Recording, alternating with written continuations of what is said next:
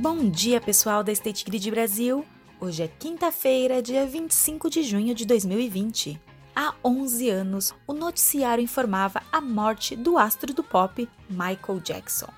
Considerado um misto de gênio e louco, Michael Jackson é referência das principais músicas do século XX e um dos mais premiados artistas de todos os tempos.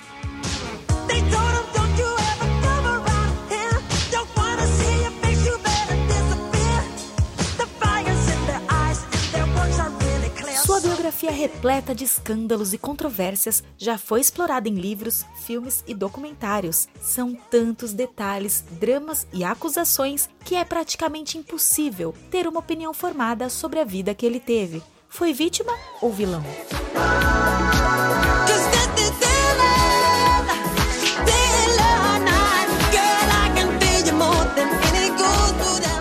Um fato, no entanto, é inegável. Michael Jackson foi a personificação do aprimoramento contínuo.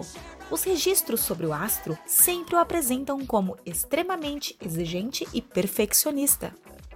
No livro Invincible, a maior biografia de Michael Jackson até o momento, o autor conta que ele era capaz de estudar um passo, refazer o trecho de uma música, ensaiar para um show ou um videoclipe até a exaustão. Sempre em busca do melhor desempenho na voz, na dança e nos figurinos, ele admitiu em uma entrevista: Eu realmente acredito na perfeição. Como esquecer a perfeição do passo moonwalk? Ou a performance de Beat It?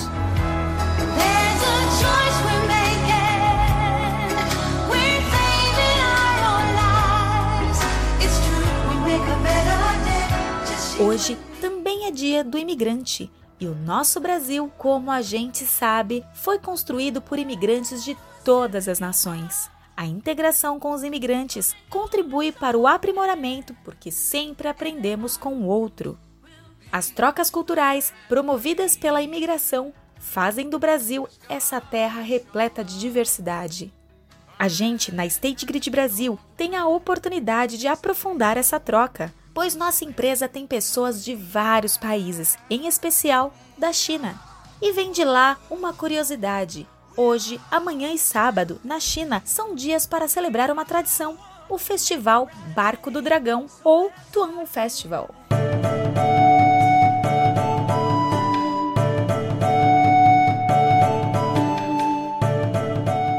Festa foi reconhecida pela Unesco como Patrimônio Cultural e Imaterial da Humanidade.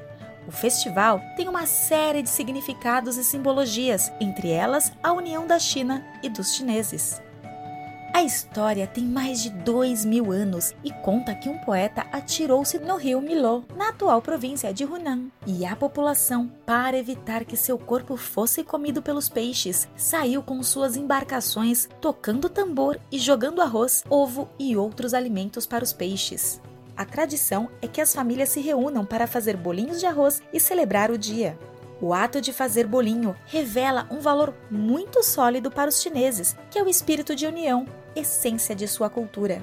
Hoje, esse bolinho possui inúmeros recheios, como amendoim, feijão doce e carne suína.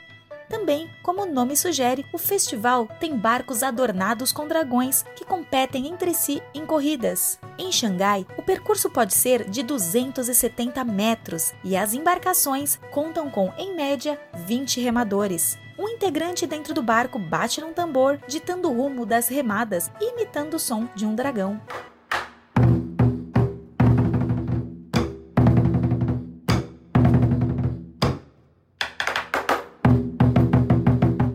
Também, em 25 de junho, lembramos de Albino Pinheiro, fundador da Banda de Ipanema, que anualmente arrasta uma multidão pelas ruas do famoso bairro do Rio de Janeiro durante o carnaval.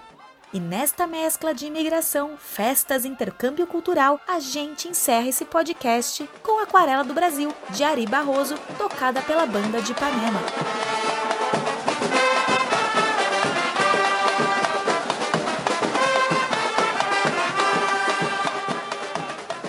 Amanhã a gente se encontra de novo.